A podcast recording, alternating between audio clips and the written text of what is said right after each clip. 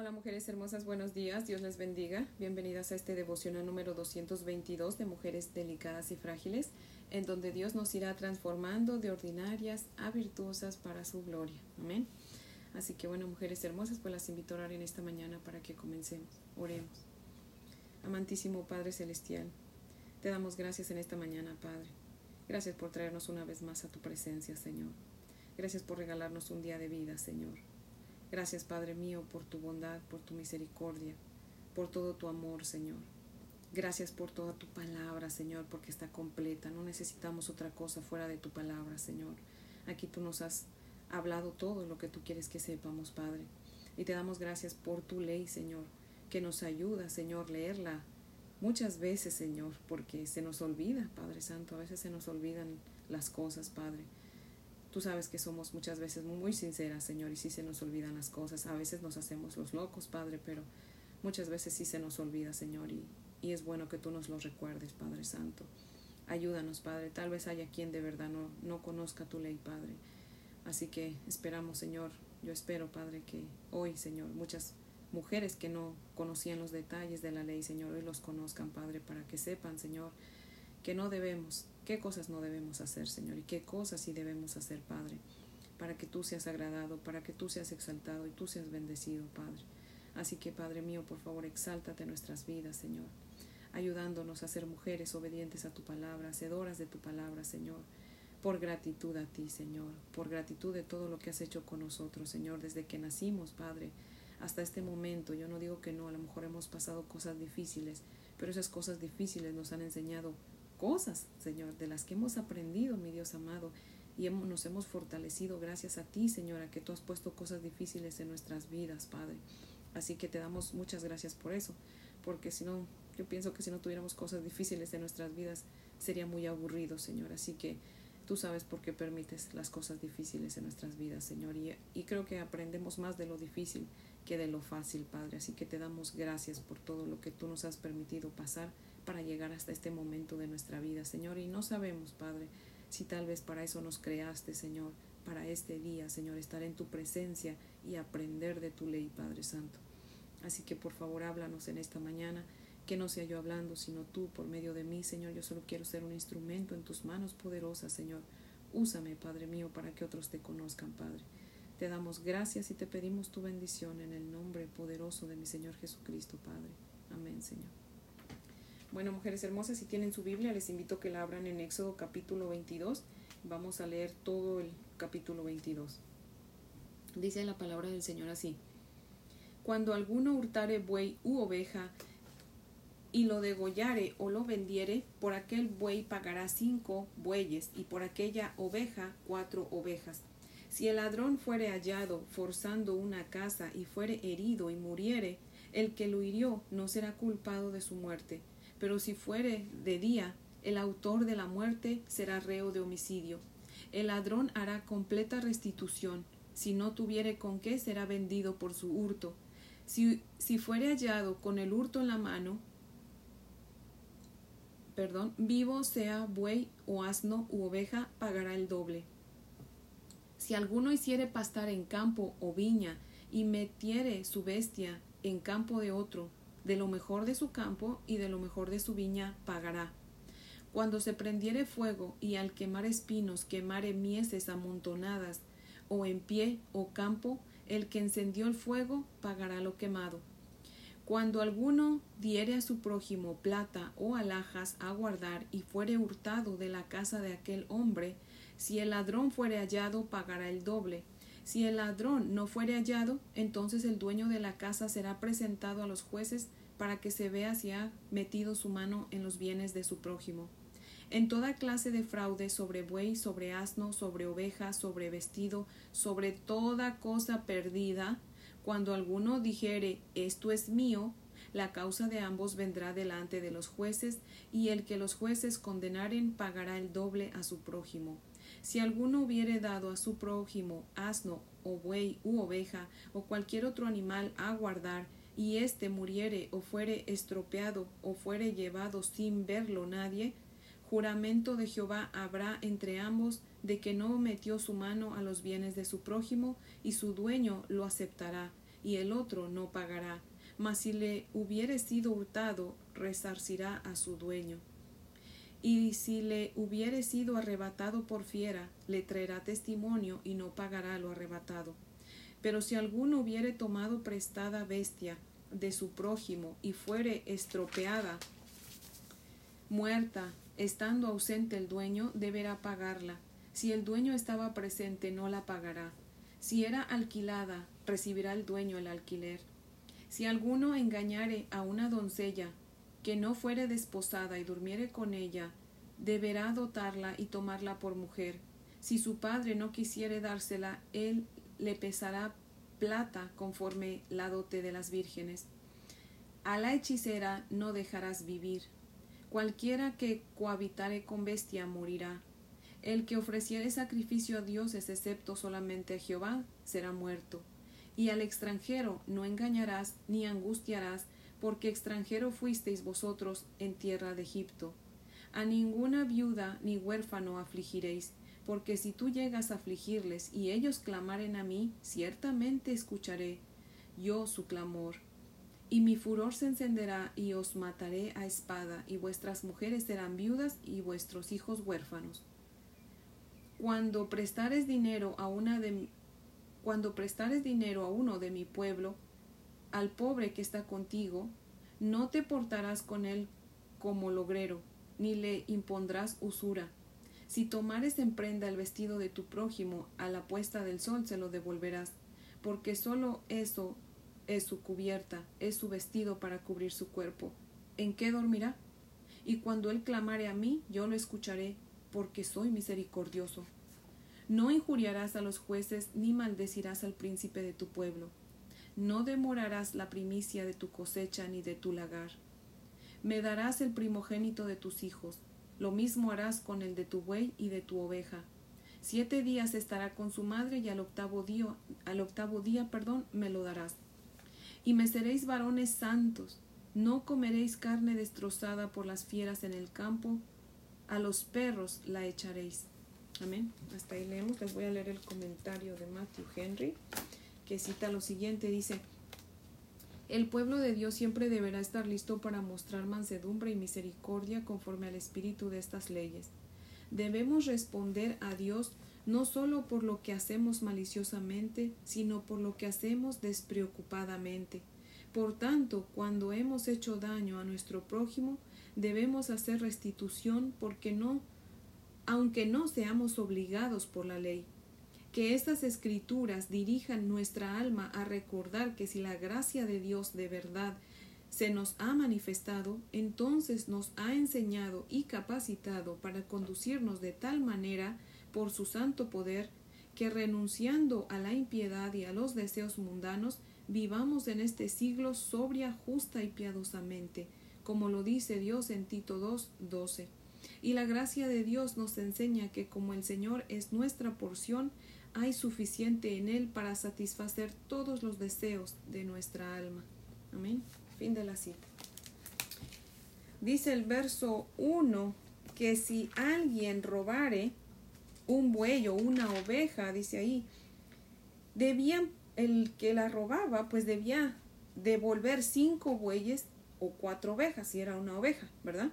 Y uno dice, bueno, pero si el ladrón no tenía dinero y robaba para comer, ¿cómo entonces se suponía que pagara cuatro o cinco veces más?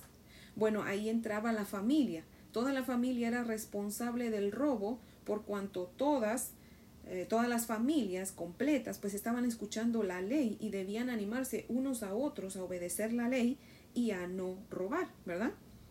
El verso 5 dice, si alguno hiciere pastar en campo o viña, y metiere su bestia en campo de otro, de lo mejor de su campo y de lo mejor de su viña, pagará.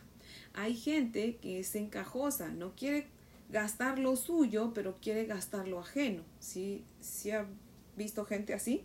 Entonces está hablando de gente que teniendo su propio terreno, lleva sus animales a pastar a otro lugar, ¿verdad? O no cerca bien su tierra y el animal se va a pastar con el vecino, ¿verdad? Y muchas veces por esos problemas tan simples que se pueden arreglar, ha habido gente que se ha matado por eso. ¿Sí ve? Porque el encajoso dice, ay no, pues que mis animales anden por donde quiera, como quiera son animales. No, nosotros tenemos que ser respetuosos con las cosas de los demás, ¿verdad? El verso 6 dice que cuando se prendiera un fuego y al prender un fuego, pues quemamos espinos, eh, quemamos este el campo de otra persona, ¿verdad? Entonces la gente tenía que pagar lo que se había quemado, ¿verdad? Y volvemos a lo mismo, si nosotros, eh, eso nos aplica a nosotros también, si nosotros eh, descuidadamente, ¿verdad? Por, por prender un, fuego en nuestro terreno, se quema parte del terreno de otra persona, nosotros se supone que paguemos, ¿verdad? Pero también, fíjese, dice Santiago en su libro, en el capítulo 3, en el verso 6, que nuestra lengua es como un fuego lleno de maldad. Eso significa que si por andar de habladoras hablamos mal de alguien, pues debemos hablar de nuevo con esa persona con la que hablamos y restaurar el daño que hicimos, ¿verdad? Decirle, bueno, lo siento, te dije cosas que no son ciertas de tal persona, pues se me fue la lengua, ¿verdad? Y quiero rectificar mi falta. O sea, debemos arreglar el daño que hacemos por nuestras palabras. ¿verdad? Así que, ay Dios mío, que Dios nos ayude a cuidar nuestra boquita, ¿verdad? Porque las mujeres hablamos mucho y dice la palabra de Dios que el que mucho habla se mete en problemas. Así que que Dios nos ayude a cuidar nuestra boca, ¿verdad? El verso 9 dice, en toda clase de fraude, sobre buey, sobre asno, sobre ovejas, sobre vestido, sobre toda cosa perdida, cuando alguno dijere esto es mío, la causa de ambos vendrá delante de los jueces y el que los jueces condenaren pagará el doble a su prójimo. ¿Qué significa eso? Que si nosotros vemos algo que está supuestamente perdido, ¿verdad? Encontramos algo. Si no es nuestro, no lo agarremos, porque es de alguien, ¿sí ven? Entonces tenemos que tener mucho cuidado porque aquí se dio, donde yo vivo, se dio el caso de una señora que agarró una bolsa que estaba en el estacionamiento de un supermercado y se le olvidó que había cámaras. Aquí hay cámaras por todos lados. Ahora, tal vez donde usted viva no hay cámaras, pero ¿qué cree? Está Dios. A Dios no lo podemos engañar, ¿ok? Así que encontremos lo que encontremos, por favor. No agarremos nada, aunque esté en la calle, dejémoslo ahí, porque no sabemos de quién sea. Creo que yo escuché una vez que, creo que es en Japón, a donde nadie agarra, lo, aunque esté en la calle, nadie agarra lo que no es de él. Creo que sí fue en Japón. Este, y eso es muy bonito, que aunque no, o sea, si no es nuestro, es de alguien, simplemente no lo agarremos, ¿verdad? Así que ojalá que Dios obre un milagro, ¿verdad? Obrara un milagro en la vida de todos en el mundo para que fuéramos honestos, ¿verdad? Y si no es nuestro, no tocarlo, ¿verdad? Y en los versos del 10 al 13 dice que si le damos a guardar algo a alguien y esa persona pierde las cosas que le dimos a guardar y esa persona dice, yo las perdí, nosotros debemos de creerle. Si es mentira, pues ¿qué cree? Esa persona le va a dar cuentas a Dios, ¿verdad? Porque podía ser que no las perdió, que se las robó, ¿verdad? Entonces nosotros tenemos que creerle por, por el error que cometimos de confiar en esa persona, pero créame, esa persona le va a dar cuentas al Señor, ¿verdad? Y tengamos cuidado, si alguien nos encarga cosas de cuidarlas como si fueran nuestras, ¿verdad? Y devolverlas. Los versos 14 y 15 nos dicen que si pedimos cosas prestadas debemos cuidarlas y devolverlas. Les decía yo la otra vez, hay gente que le encanta pedir prestado, pero le cuesta devolver las cosas. Muchas veces no las devuelven o las devuelven destruidas y eso no se vale, ¿verdad? Tenemos que ser cuidadosos con lo ajeno. Yo creo que lo, lo ajeno debemos hasta cuidarlo más que si fuera de nosotros, ¿verdad? Los versos 16 y 17, 17 dicen que si un hombre le endulza el oído a una mujer y se acuesta con ella, al tener relaciones sexuales es exactamente lo mismo que si estuviera diciendo sí acepto delante del juez, ¿verdad? Y pues ya es su esposa. A menos que el padre de la chica en ese entonces, si el padre de la chica decía, este hombre a mí no me gusta para yerno, entonces no estaba obligado a quedarse con ella, ¿verdad? Solamente tenía que pagar la dote. Pero hoy en nuestros días es lo mismo, si un hombre engaña a una mujer, ¿verdad? Le lava el oído y la mujer también, ¿verdad? Le gusta, pues ya tienen relaciones sexuales. Para Dios, fíjese, ya es como su esposa. Eso viene a ser su esposa, ¿sí ve? Entonces ya nada más queda ir a firmar los papeles y hacerlo legal, ¿verdad?